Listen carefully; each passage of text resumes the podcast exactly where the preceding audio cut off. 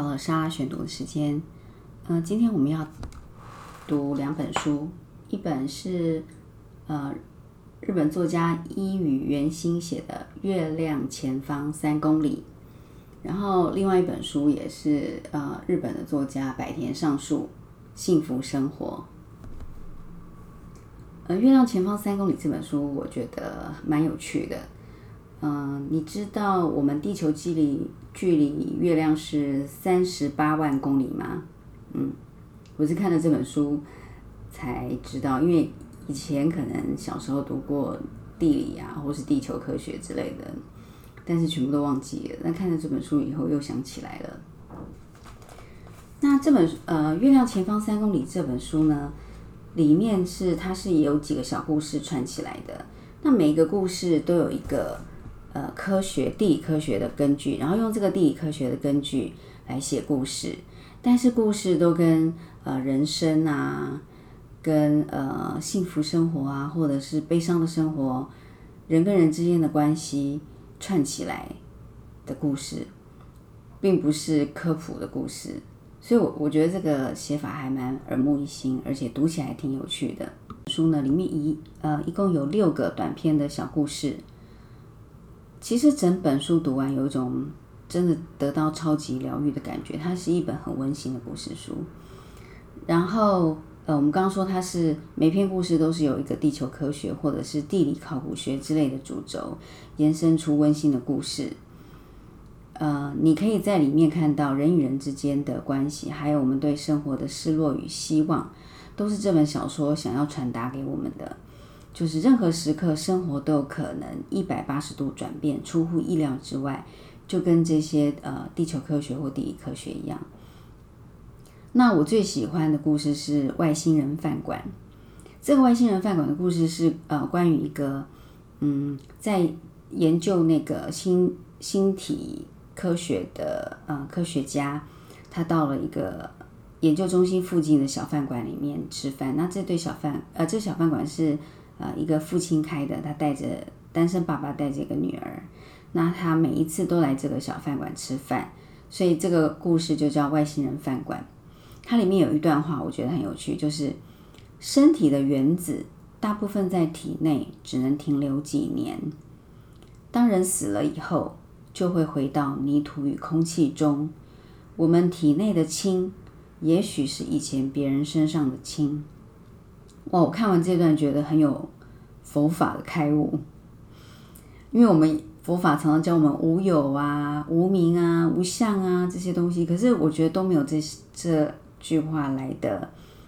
呃，非常非就是用科学的方法，而且很实际的点醒我们人生活在地球上其实非常的短暂，而且我们身体的呃所有的自然元素跟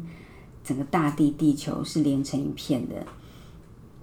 所以有时候，当我们太在乎自己的想法的时候，其实我们呃大脑里面的那些脑细胞里面的氢，就跟整个地球的氢是一样，是融入的。所以，我们是要太在乎我们个人的执着或想法吗？好像听了这个之后就，我觉得很有佛法的开悟。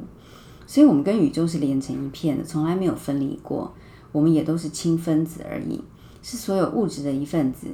所以别让我们的大脑太忙碌了，因为我们终究要回归宇宙的，不是吗？呃，然后我刚刚有说了，呃，这本书叫做《月亮前方三公里》嘛，然后地球距离月亮是三十八万公里。那为什么这本书叫《月亮前方三公里》呢？是一个计程车司机碰到一个呃对生活很失望的人，然后他们在。呃，这个自行车司机知道，在某一个特别的地方，这个地方只距离月月亮前方三公里。那为什么呢？你就可以把这本书找出来看，你就知道为什么这个地方只距离月亮前方三公里。但是我看，呃，月亮前方三公里这个小里面的小故事呢，我其实蛮羡慕日本人的，因为他们有自己的汽车品牌，所以他们在写书的时候可以很自豪的说，哎。我呃，这个建车司机开着一辆本田的车，啊，或者是本本田引擎的车，或者是什么呃什么车，然后本田的车是不是他们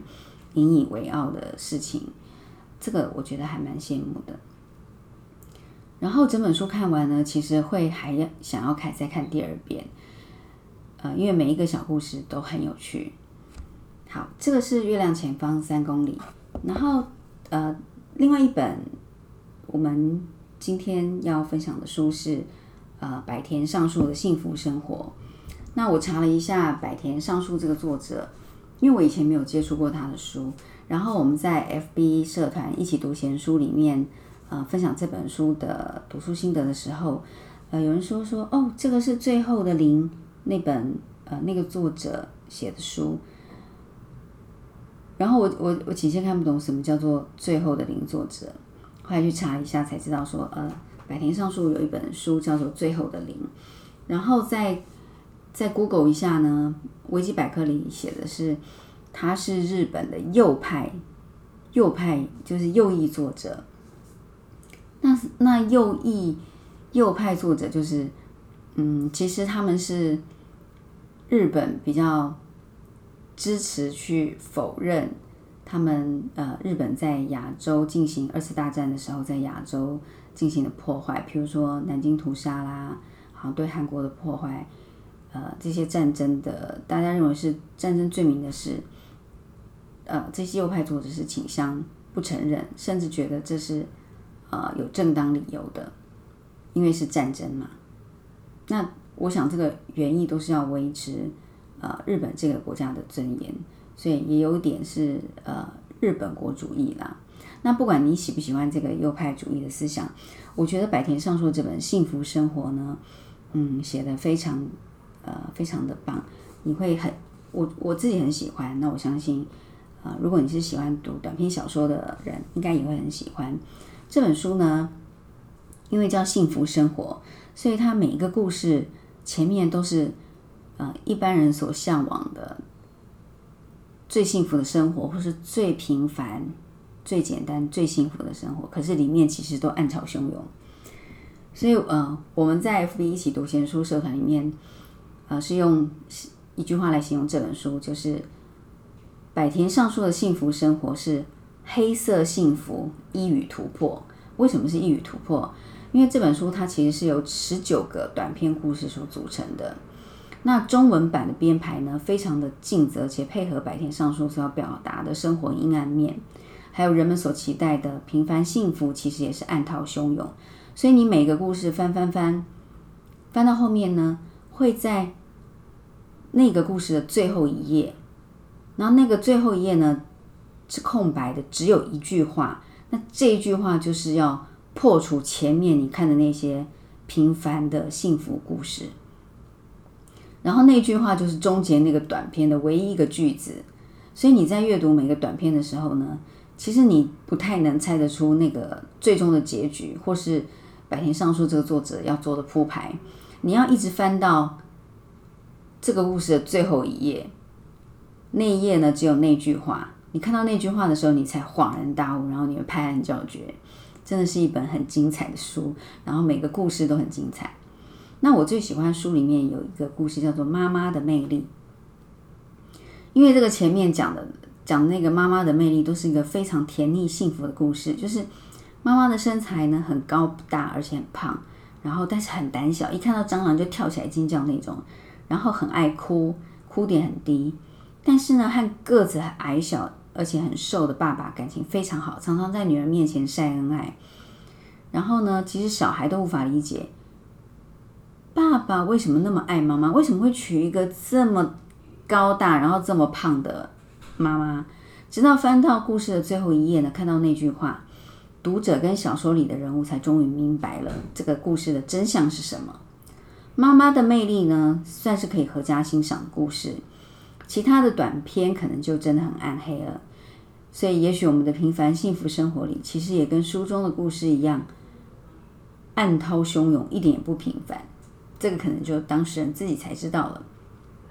好，这是我们今天分享的呃两本书，那希望你会喜欢。嗯，那欢一样欢迎您继续订阅莎拉选读，然后。呃，如果你喜欢读书，或者是喜欢呃一起读书的朋友们，可以邀请你的朋友们来加入我们 FB 社团一起读闲书。那今天我们的分享就到这里了，欢迎您继续订阅莎拉选读。今天我们的分享就到这，拜拜。